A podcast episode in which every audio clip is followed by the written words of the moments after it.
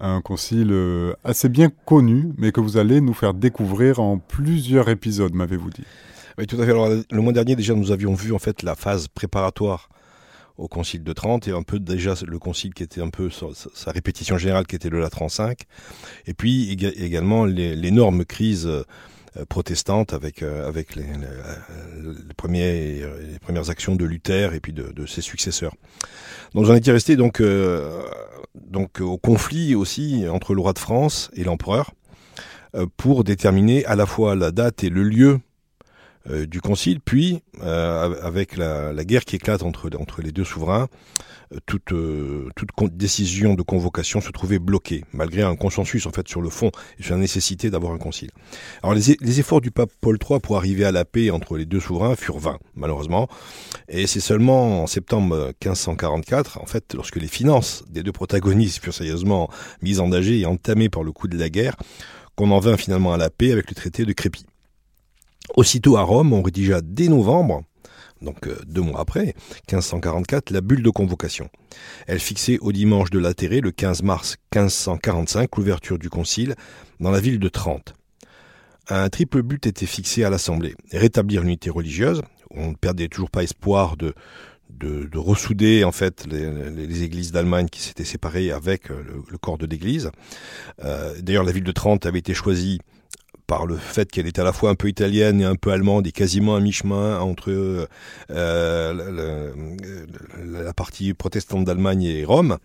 Euh, donc c'était c'était dans ce but-là, dans le but de compromis. Donc établir rétablir l'unité religieuse, promouvoir donc une réforme interne de l'Église et du peuple chrétien, et également l'objectif toujours répété dans les conciles, mais rarement malheureusement mis en en œuvre, libérer les chrétiens de la domination des infidèles. Si l'on songe que la convocation précédente pour un concile à Mantoue, hein, qui n'eut jamais lieu, comme nous l'avons vu lors de notre dernière émission, datait de 1537, c'était huit longues années perdues durant lesquelles l'hérésie s'était vraiment répandue et enracinée en Europe du Nord. Après de nouvelles et d'âpres tractations, le concile n'ouvrit ses travaux en fait qu'en décembre 1545. C'est un concile capital pour l'Église et qui durera jusqu'en 1563, c'est-à-dire plus de 20 ans, euh, sur trois périodes. Pour mesurer le poids de ce concile dans l'histoire de l'Église, il faut se rappeler que si l'on regarde la première période des conciles, on va dire l'époque euh, antique, entre guillemets, entre Nicée et Constantinople III, nous avons une moyenne d'une assemblée à peu près tous les 70 ans. Puis dans la période, on va dire, médiévale, des conciles généraux, de Latran I jusqu'à l'Assemblée qui nous occupe aujourd'hui, hein, le Concile de Trente, il y a une moyenne, une assemblée tous les 40 ans. Mais entre 30 et Vatican I, il y a une période de 300 ans sans concile. Et même compte tenu du fait que Vatican I était un concile très court et abrégé des fêtes de la guerre, on peut presque remonter quasiment jusqu'à Vatican II, c'est-à-dire 400 ans, où le concile de Trente va vraiment marquer de son empreinte l'identité de l'Église latine. Alors la solennité de la cérémonie d'ouverture du dimanche 13 décembre cacha mal le caractère un peu précaire de ce concile à ses débuts, qui était attendu depuis 25 ans et constamment repoussé, parce qu'il y avait un petit nombre de pères présents. Euh, ça ne rendait pas particulièrement optimiste sur les suites. Mais euh, grâce en particulier au rôle du, prince-évêque de Trente, Cristoforo Madruzzo, euh, le contact fut, conservé en particulier entre le clergé présent, essentiellement italien, et le clergé allemand, qui envoya petit à petit un certain nombre de, représentants, avec les représentants de l'empereur également. Et euh, on était par contre en attente des dégâts du, roi de France. le climat de, Trente, hein, qui est une ville située dans les Alpes, pour le rappeler, hein, aller aussi poser des questions sur la santé des participants, mais ça, bon, c'est un peu anecdotique. Donc les travaux débutèrent lentement afin de permettre justement l'arrivée des évêques encore absents et justement des du roi de France. Dans cette attente, les réunions se poursuivaient et étaient essentiellement dédiées à des problèmes formels de, mise en place des travaux, de mise en place de commissions, etc. Et il fallait entendre la quatrième session plénière pour aborder enfin un sujet d'importance. Les légats du pape décidèrent de consacrer les deux mois prévus pour préparer justement cette quatrième session à examiner les différents fondements de la foi. Le pape, en effet, avait demandé que les questions de doctrine soient traitées avant ceux liés à la discipline et à la réforme interne de l'Église. Les, légats d'ailleurs écrivaient au pape une lettre datée du, mois de février, je cite, Nous avons aujourd'hui résolu de nous proposer à la réunion ordinaire de demain qu'avant de s'occuper des dogmes, on devrait établir les livres de l'Écriture, de l'Ancien Testament et du Nouveau, comme fondements nécessaires sur lesquels on doit ensuite édifier les autres conclusions plus controversées et difficiles. Suivre cette voie nous semble méthodique et juste, mais de plus cela nous conduit directement à deux bons pas. Le premier, de faire mention de la tradition de l'Église, puisque la révélation ne fut pas entièrement écrite, mais qu'il en resta une bonne part dans le cœur des hommes et dans la tradition de l'Église. L'autre pas, où nous sommes conduits est d'approuver tout ce que le Saint-Esprit a suggéré à l'Église, surtout par le moyen des conciles depuis l'ascension au ciel de notre Seigneur. Fin de citation. Ce texte peut sembler énoncer des évidences, mais en réalité, elles ne sont, pas si, elles ne sont évidentes que pour nous, avec un recul de plusieurs siècles. En effet, c'est la première fois qu'au cours d'un concile a été proposé de classer officiellement les textes canoniques et non canoniques. Les textes retenus avaient été jusqu'alors par un accord tacite, que justement les luthériens venaient de contester. En effet, au prétexte de reprendre de façon radicale l'expression Hebraica Veritas attribuée à Saint Jérôme, les protestants avaient exclu tous les textes parvenus à leur époque en version grecque. Exit le livre de Judith, celui de Tobie ou encore le livre de Ben Sirac le Sage, etc. Il subsistait également aussi des divergences avec l'Église grecque. Une mise au clair devenait donc absolument nécessaire. L'autre rapport décisif de cette lettre et des travaux qui, vont en découler est l'incorporation dans la réflexion sur la révélation de la tradition transmise dès l'époque du Christ et également les explications qui ont été données par l'enseignement de l'Église, pape, concile, etc. Le décret Sacrosanta auquel aboutira le long et difficile travail, sera promulgué à la quatrième session du Concile, le 8 avril 1546. Il est demeuré dans l'histoire comme le document doctrinal concernant les sources de la révélation.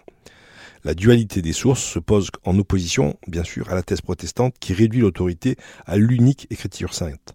On peut rappeler ici les piliers du protestantisme, c'est-à-dire l'affirmation des cinq sola, euh, donc mot latin qui veut dire seul. Sola fides, la foi seule. Solus Christus, le Christ seul sola scriptura, l'écriture seule, sola gratia, la grâce seule, solideo gloria, à Dieu seul la gloire. Formule qui montre bien qu'en matière de sotériologie, c'est-à-dire de doctrine du salut, des protestants déniaient tout rôle réel à l'Église comme institution et comme communauté. On était vraiment dans une relation de type personnel entre le fidèle et le Christ. Pour revenir au concile, on doit remarquer la déclaration liminaire du légat Servini à la congrégation le 18 février qui éclaire parfaitement la question, je cite. Je lui cite le dégât donc. Il y a trois principes de notre foi. Le premier, les livres saints qui furent écrits sous la dictée du Saint-Esprit. Le second est l'Évangile, que le Christ notre Seigneur n'a pas écrit, mais enseigna verbalement et affermi dans les cœurs. De cet évangile, les évangélistes mirent par écrit dans la suite une partie, mais beaucoup de souvenirs restèrent dans les cœurs des hommes. En troisième lieu, comme le Fils de Dieu ne devait pas toujours rester corporellement avec nous, il envoya le Saint-Esprit pour révéler au cœur des fidèles les secrets de Dieu et instruire l'Église de toute vérité chaque jour et jusqu'à la fin des temps. Et si quelques doutes venaient à surgir dans les esprits des, hommes, le dissiper. Donc il s'agissait vraiment des trois, des trois sources, même si on peut dire que les deux premières, en fait, n'en font qu'une, puisqu'on fait référence, bien sûr, là, au texte, au texte saint. À partir de ces trois sources, que les travaux du Concile devaient donc, c'est à partir de ces trois sources que les, travaux du Concile devaient se dérouler.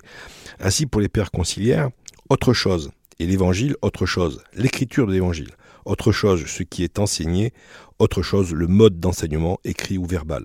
C'est dans cette perspective qu'entrera le problème de la tradition, justement nommée apostolique, l'authentique tradition dont tous seront unanimes à reconnaître l'autorité, étant la transmission orale de ce que nos quatre évangiles n'ont pu recueillir, selon la remarque très importante de l'évangile de Saint Jean, je cite, à son chapitre 20, Jésus fit aussi en la présence des disciples plusieurs autres miracles qui ne sont point écrits dans ce livre.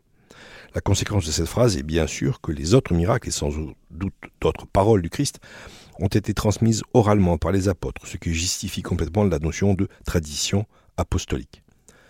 Ainsi, c'est dans ce cadre interprétatif que vont se dérouler les travaux du Concile, avec la distinction de trois moments successifs dans l'histoire de la communication aux hommes de la parole de Dieu, l'Ancien Testament inspiré par l'Esprit Saint, l'Évangile lui-même transmis en partie par les écrits et inspiré de la vie de Jésus-Christ, mais aussi transmis oralement, et suivant la formule conservée dans les cœurs, enfin l'enseignement de l'Église assisté de l'Esprit pour interpréter authentiquement le message du Seigneur. On l'a évoqué, l'un des apports importants, hein, parmi beaucoup d'autres, on l'a dit, ce concile est vraiment très important du concile de Trente, a été la fixation du canon des Écritures face à la négation par les protestants de l'authenticité des livres dits deutérocanoniques et de certains écrits du Nouveau Testament, d'ailleurs comme l'Épître de Jacques, dont on voit bien qu'elle détruisait un de leurs arguments les plus importants euh, de leur fausse doctrine. Mais il s'agissait aussi d'éclairer sur la façon de lire et d'interpréter les textes.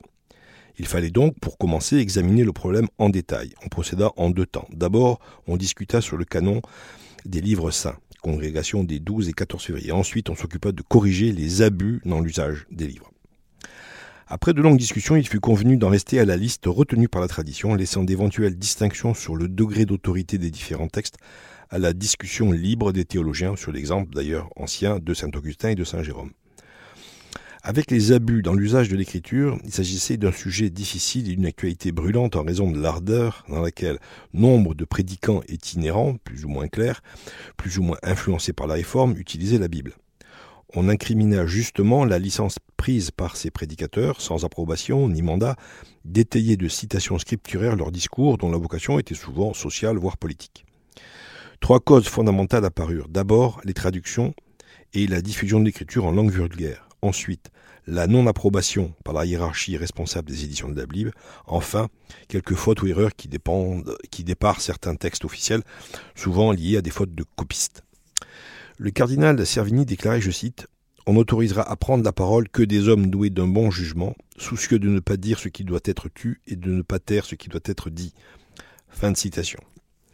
Ces fermes propos s'accompagnèrent d'exemples nombreux et probants d'utilisation abusive et parfois franchement hérétique de textes empruntés au livre saint. Mais les pères conciliaires ne manquèrent pas de rappeler l'importance du devoir de la prédication et de déplorer l'étonnante négligence de beaucoup de prélats ou de d'autres bénéficiaires sur ce point. L'archevêque d'Aix remarqua, je cite, Ils n'annoncent pas eux-mêmes la parole de Dieu et ne se soucient même pas de se faire remplacer par de bons prédicateurs, d'où l'ignorance du peuple chrétien. Fin de citation. Finalement, le 8 avril 1546, lors de la quatrième session, le Concile adopte deux décrets. Le premier est dogmatique et porte sur cette double transmission de l'évangile de Jésus-Christ.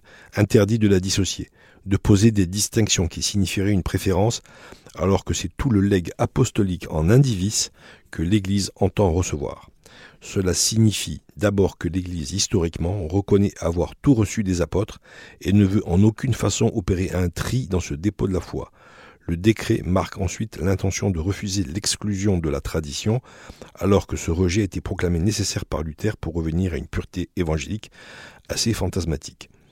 Le Concile prône cependant un retour indispensable à l'Évangile, mais il se refuse que ce soit au détriment de la tradition apostolique. Le Concile a également pris le même soin à déterminer exactement la liste des livres sacrés et canoniques, qui a bien précisé le contenu de cette, de cette tradition. Il ne s'agit pas dans l'esprit des pères conciliaires de n'importe quel usage, même vénérable. La tradition que reconnaît le concile vient des apôtres, suivant l'expression consacrée, transmise comme de main en main jusqu'à nous, et concerne la foi et les mœurs. L'expression qu'on retrouvera. Le point essentiel étant bien sûr la foi et les mœurs. Par exemple, sur la question des rites, les pères conciliaires qu'on pouvait tout à fait concevoir que des pratiques anciennes puissent changer ou évoluer. Le double canal de transmission acté par le Concile de Trente sera d'ailleurs repris par Vatican II dans des termes très voisins, hein, je cite. Je cite le Concile donc Vatican II. La sainte tradition et la sainte écriture sont donc reliées et communiquent étroitement entre elles, car toutes deux euh, jaillissent d'une source divine identique et ne forment pour ainsi dire qu'un tout et tendent à une même fin. Fin de citation. Le deuxième décret, lui, est disciplinaire et dispose que la Vulgate, c'est-à-dire la version latine de la Bible, composée d'une part des traductions faites à la fin du IVe siècle par saint Jérôme, et d'autre part de traductions indépendantes appelées Vetus Latina, que cette Vulgate possède un monopole d'authenticité et demeure le texte qui fait autorité dans l'enseignement, la polémique et la prédication. Nul ne peut sous aucun prétexte le mettre en question. Concernant l'interprétation de l'écriture, la règle est posée, je cite, Le sens des écritures est celui qui tient notre Sainte Mère l'Église dans le consentement unanime des pères. Donc cette question de consentement unanime des pères est très importante pour euh, l'interprétation des, textes euh, sacrés, puisque évidemment, euh, ce que l'Église cherche, c'est vraiment que, les, différentes interprétations soient reconnues de manière très large et qu'il n'y ait pas d'innovation, de, nouveauté dans ce type d'interprétation. Le décret établit également des règles d'édition pour les textes religieux qui sont encore globalement valides aujourd'hui. Obligation de l'imprimatur, donnée par l'ordinaire, après examen rigoureux. L'ouvrage doit nécessairement porter le nom de son auteur. Si celui-ci est religieux, il doit obtenir également la permission de ses supérieurs. Et obligation également de faire figurer en tête du volume la mention de l'imprimatur. Enfin, les pères conciliaires, constatant les désordres provoqués par de nombreux prédicants, exhortent les évêques à la vigilance. Je cite les évêques doivent contraindre par les peines de droit et par celles qui leur est loisible d'appliquer les gens de cette espèce à se taire. Fin de citation. Ainsi se terminait la quatrième session riche en décisions qui marqueront l'Église pour de nombreuses décennies. La cinquième session devait, elle, être consacrée à la question du péché originel. Les légats fixèrent aux théologiens le cadre du débat en ces termes. Premièrement, contre les négateurs du péché originel établir son existence d'après l'écriture, les traditions apostoliques et les anciens pères, les conciles et le siège apostolique. Dire quelle est l'origine, comment il est contracté et chez qui il est répandu. Deuxièmement, expliquer la nature du péché originel mais sans insister sur les distinctions et les controverses, comme les anciens conciles, ne pas chercher à définir mais à préciser les effets. Troisièmement, dire quel remède nous en délivre, d'où il vient et de quelle source. Le péché originel est-il totalement détruit au point qu'il n'en reste pas trace? Et dans, le cas contraire, quelle force conservons-nous des séquelles Après le travail des commissions, la sixième session approuvera les décrets sur le péché originel et le décret disciplinaire sur la prédication, qui était donc lié quelque part. Le décret sur le péché originel se présente en cinq chapitres. Le chapitre 1 est consacré au péché d'Adam, transgression du premier père et conséquences de cette faute colère de Dieu, châtiment de la mort, détérioration totale, corps et âme, ensuite de la perte de la sainteté, de la justice où Dieu avait établi Adam. Le chapitre 2 concerne la transmission du péché originel à toute la race issue d'Adam. Cette transmission comporte la perte de la justice et de la sainteté, une mort de l'âme et un véritable péché transmis avec la peine de la mort et les autres peines du corps. Position opposée à certains protestants comme Zwingli. Le chapitre 3 insiste sur le caractère personnel de l'héritage pécamineux reçu d'Adam, mais également sur le caractère personnel de l'application des mérites de Jésus-Christ par le baptême. Le lien avec la génération est nettement affirmé. Le péché est transmis par propagation, non par imitation. Le chapitre 4 traite, lui, de la nécessité du baptême comme remède au péché originel. Et le chapitre 5 plus original, car il s'attaque directement à la théologie luthérienne de la concupiscence. Pour Luther, en effet, la concupiscence s'identifie au péché originel et donc sa persistance manifeste que ce péché n'est pas vraiment enlevé par le baptême. Pour les pères conciliaires, au contraire, la concupiscence qui demeure dans le baptisé n'est pas péché, mais occasion de lutte et de victoire si le chrétien est fidèle. À propos de ce texte, on voit que les sujets d'importance devaient encore être fixés au moment du concile, ce qui peut paraître surprenant, que l'Assemblée dut encore répondre à la question de l'existence du PC originel est à cet égard significatif. Enfin, en ce qui concerne l'Immaculée Conception, bien que l'opinion que Marie a été conçue sans péché soit largement acceptée, il n'a pas paru au Concile qu'on puisse décider à ce moment de la réflexion théologique de, de l'affirmer de manière définitive on, le sait, il faudra attendre le 8 décembre 1854 et la constitution apostolique Ineffabilis Deus du pape Pie IX pour que la question soit tranchée. Par ailleurs, sur le point du péché, il semble cependant que le Concile n'ait répondu qu'indirectement à Luther pour cette question qui relevait plus d'un questionnement spirituel à partir de la formule célèbre de Saint Paul dans son chapitre 7 de l'Épître aux Romains, je cite. Je cite donc euh, l'apôtre. Je sais que le bien n'habite pas en moi, c'est-à-dire dans l'être de chair que je suis. En effet, ce qui est à ma portée, c'est de vouloir le bien, mais pas de l'accomplir. Je ne fais pas le bien que je voudrais, mais je commets le mal que je ne voudrais pas. Si je fais le mal que je ne voudrais pas, alors ce n'est plus moi qui agis ainsi, mais c'est le péché qui, lui, habite en moi. Telle est l'interrogation qu'a vécu Luther et qui l'a entraîné dans une théologie fausse du péché originel. Le décret sur la prédication, pour sa part, se comporte en deux parties. La première est un projet très vaste, très ambitieux d'organisation de l'enseignement religieux et des Saintes Écritures. Le Concile décide d'implantation auprès des cathédrales, des chapitres, dans les monastères et les couvents de chaires d'écriture sainte, confiées à des maîtres, l'évêque se portant garant de leur rectitude doctrinale et de leur valeur morale. Ce décret est bien sûr à mettre en lien avec les textes qui viendront un peu plus tard, qui traiteront de la formation des clercs et de l'institution des séminaires. Formation indispensable pour justement disposer des prédicateurs nécessaires. Et la seconde partie donc, du décret disciplinaire euh, concerne proprement la mission pastorale d'annoncer la parole de Dieu. Le décret, d'une part, rappelle aux évêques l'obligation personnelle qui leur incombe de prêcher régulièrement, et d'autre part, il s'efforce de donner des directives fermes pour réglementer le droit de parole des religieux. Les évêques avaient toujours tendance à, déplorer l'autonomie des, religieux, en particulier des ordres comme les dominicains ou, les franciscains. Après l'adoption de, ces textes, le Concile a abordé un point central de la controverse avec les luthériens, la question de la justification. Il faut rappeler ici la position hérétique de Luther. Je cite donc Luther. Les juifs comme les païens, les justes comme les pécheurs ne peuvent être justifiés que par la seule foi en Jésus-Christ, sans la loi et sans les œuvres. Fin de citation. Les légats firent remarquer que cette question avait été peu traitée par les anciens conciles ou par les pères. Et cette remarque doit aujourd'hui nous interpeller. Cette problématique centrée sur le salut individuel, centrée sur une relation directe, sans médiation avec Dieu, sans la médiation de l'Église, est-elle tout simplement une bonne question? N'est-elle pas le reflet, la conséquence de l'humanisme alors culturellement dominant? Il est finalement douteux qu'on puisse y trouver aisément une bonne réponse. C'est pourtant cette tâche difficile, donc, à laquelle les pères vont s'attacher. Ils vont la subdiviser en six rubriques. Premièrement, quelles sont les causes de la justification, ce que Dieu, ce que fait Dieu et ce qui est requis de l'homme? Deuxièmement, qu'est-ce que la justification, son nom et sa réalité, que signifie l'expression l'homme est justifié. Troisièmement, que signifie l'expression être justifié par la foi quel est le rôle des œuvres avant et après la justification? Quel est le rôle des sacrements? Qu'est-ce qui précède, accompagne et suit la justification? Quelles sont les autorités scripturaires, conciliaires, patristiques et les traditions apostoliques sur lesquelles on peut s'appuyer? Alors la réponse classique à la première question reprend les, en fait, les catégories d'Aristote. Dieu est la cause efficiente de la justification. La passion du Christ est la cause méritoire. La charité et la grâce inhérente sont les causes formelles. L'adoption divine est la cause finale.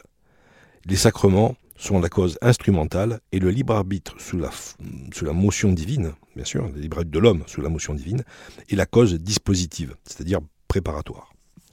La justification fut définie de la manière suivante. La justification ne consiste pas seulement dans la rémission des péchés, mais encore dans la sanctification et le renouvellement de l'homme intérieur par la réception volontaire de la grâce et des dons, par quoi l'homme d'injuste devient juste et d'ennemi ami, pour être héritier selon l'espérance de la vie éternelle.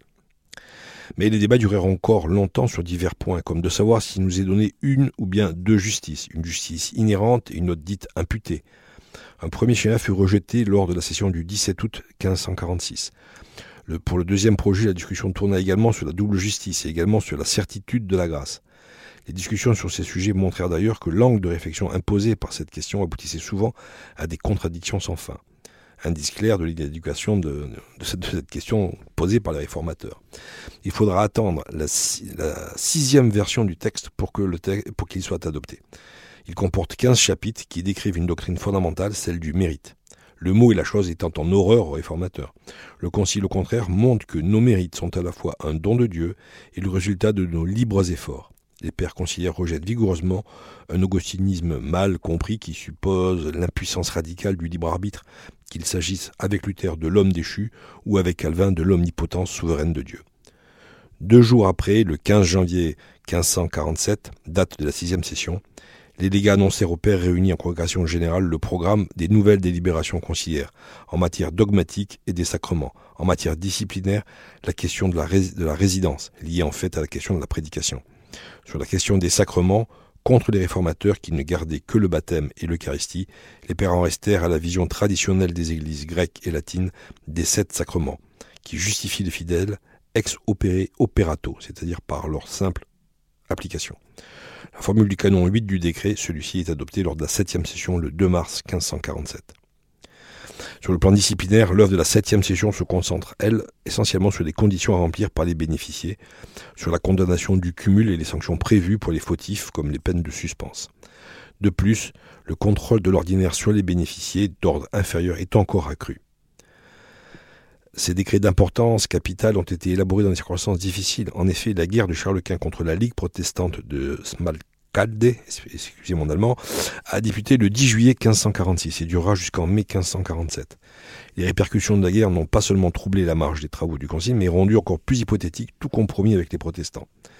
Elles ont de nouveau mis en cause leur continuation dans la ville de Trente. car cette ville était bien sûr trop proche du théâtre des opérations. Le transfert du concile à Bologne sera réalisé en mars 1547, pour s'éloigner ainsi du théâtre de la guerre. Et nous verrons donc le mois prochain comment se continueront ces travaux. Donc comme on l'a vu, ce concile, ce concile de Trente est d'une importance capitale, car il va vraiment euh, déterminer quelque part l'identité du catholicisme latin pour les siècles qui vont venir, puisqu'aucune autre euh, modification d'importance n'aura lieu avant le Concile de, Vatican II, qui va donner une, tonalité un peu différente euh, au discours de l'Église et à la manière d'enseigner la, tradition de toujours. Mais ce Concile vraiment pose des bases qui sont vraiment euh, essentielles. Quels sont les textes saints? Ça paraît assez incroyable, mais il a fallu attendre ce concile au XVIe siècle pour que la liste, une liste quelque part officielle des textes constituant la Bible, puisse être.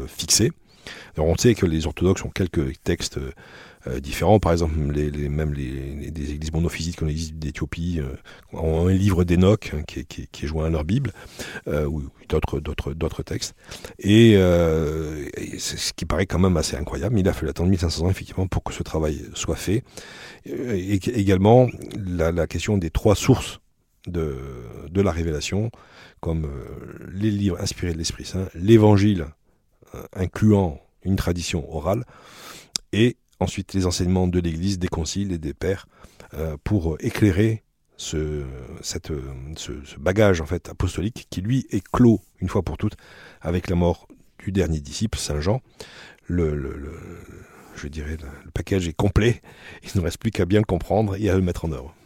Chers auditeurs, c'était notre émission Histoire et Enjeux des Conciles. Vous étiez avec Philippe Comte. Il y était question du Concile de Trente. Retrouvez cette émission en podcast sur notre site internet radiomaria.fr.